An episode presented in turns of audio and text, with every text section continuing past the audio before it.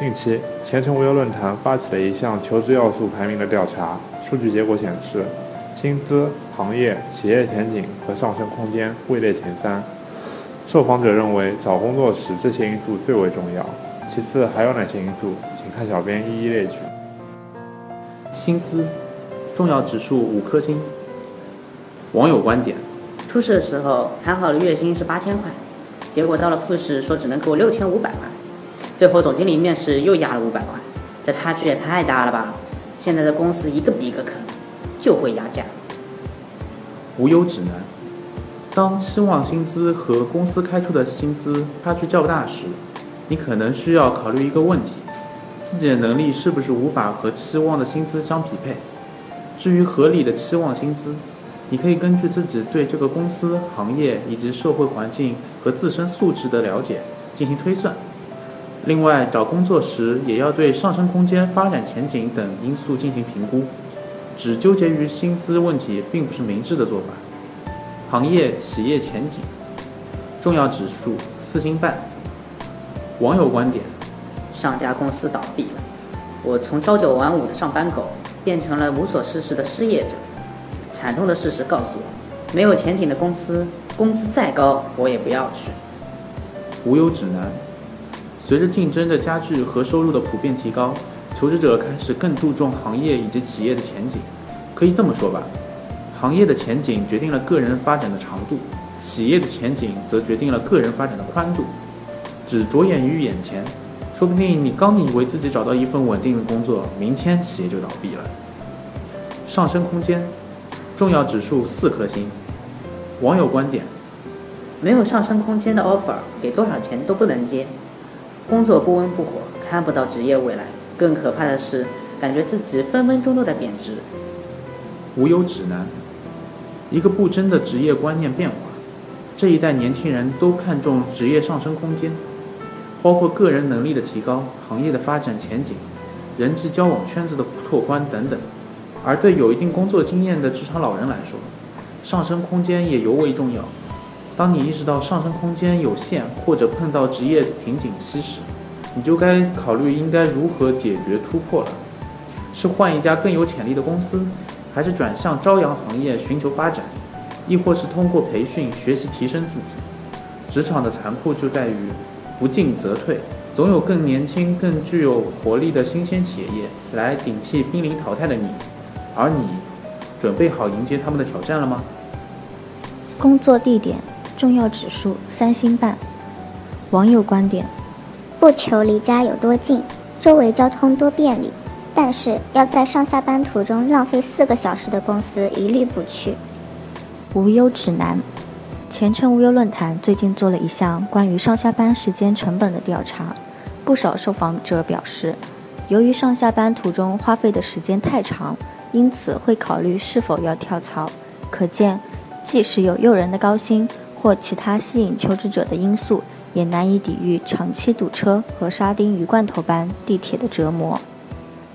休假等非现金福利，重要指数三颗星。网友观点。休假这种镜花水月的东西，看得见享受不到，比真金白银虚幻多了，还不如折成现金直接打到我的账户上呢。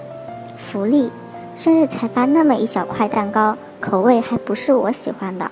团建，饶了我吧，上班对着这些脸，下班还要对着这些脸，甚至还要牺牲休息天去参加团建活动，爬个山吃顿饭什么的，心情比上班还糟糕，好吗？无忧指南，薪资福利，薪资放在福利前，自然是因为重要程度排列的。薪资是立足之本，而福利，尤其是非现金福利，并不是所有公司都能享受到的。有的公司甚至连法定福利都给得很不爽气，让员工气得想打人。根据前程无忧所做过的关于福利的调查，有网友反映，休假只是纸面上的。由于平日繁重的工作，使自己无法不带税休假。但我们在公司有录取意愿的时候，也不能由着公司，是不是？能争取的就用力争取，该接受的就坦然接受。类似休假这么美好的事情，为什么要放过呢？折成钱，数着卡里的数字固然令人心花怒放，但休假带来的身心愉悦，不都是能用钱解决的事情啊？工作时间重要指数两星半。网友观点：作为苦命的求职者，已经不止一次栽在工作时间上了，朝九晚五，八小时工作制，双休。现实告诉你，老板这种冷血生物，不把你榨干誓不罢休。如果加班能解决问题，他们绝对不会用招人来解决。无忧指南，这是一个现实却无奈的职场现象。现实是，国家实行劳动者每日工作时间不超过八小时，平均每周工作时间不超过四十四小时的工时制度。无奈的是，在实际职场中，不少求职者坦言，他们只能望着双休而心叹。不少人甚至连加班补助、津贴都得不到保障。小编强烈谴责这类违法企业，也希望大家如若碰到类似情况，能拿起法律的武器，维护自身权益。关于工作时间的小科普：一、国家实行劳动者每日工作不超过八小时，平均每周工作不超过四十四小时的工时制度；二、加班需要支付加班费，平时加班。如晚上需要支付劳动者一点五倍工资，周末加班需支付劳动者双倍工资，法定节假日需支付三倍工资。三，为了保护员工的休息权，国家对加班加点进行了严格的限制。一般情况下，每日不得超过一小时；特殊原因情况下，每日不得超过三小时，且每个月不得超过三十六小时。需要注意的是，加班是建立在用人单位和劳动者协商基础上的，用人单位不得强迫员工加班，员工也无权单方面决定加班。工作环境重要指数两颗星。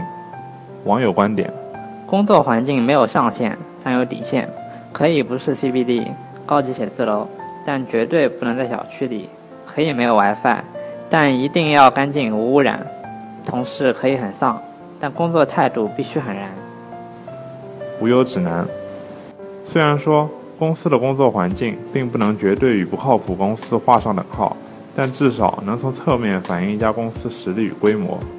面试时观察这家公司的工作环境是求职者排雷的方法之一。有的公司在居民楼内，那你就需要考虑一下是骗子公司还是资金有限的创业公司。有的公司环境嘈杂。是公司管理的原因，还是公司业务的需要？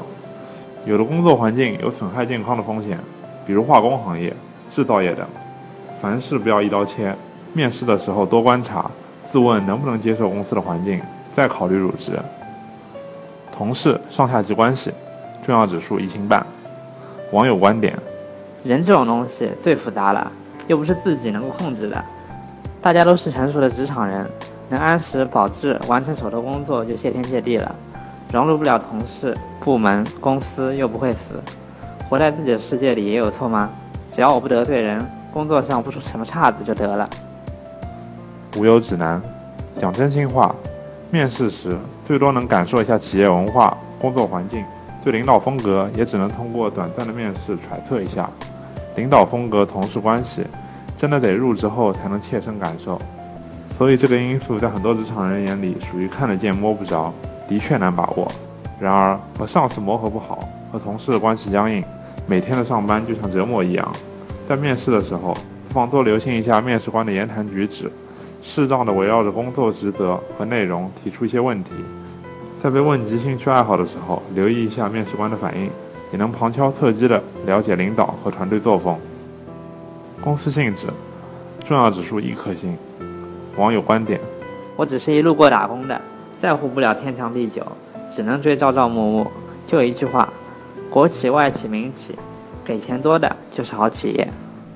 无忧指南：如今的外企已不是二十年前的外企，眼下的民企也不再是二十年前的民企。既然大家都表现得那么成熟豁达，小编何必非要给企业贴上标签呢？做一个热衷于报酬、更热衷于提升自己的职场人吧。本期节目到此结束。有更多职场困惑，欢迎前往前程无忧论坛 bbs 到五幺 job.com 寻求帮助。我们下期节目再见。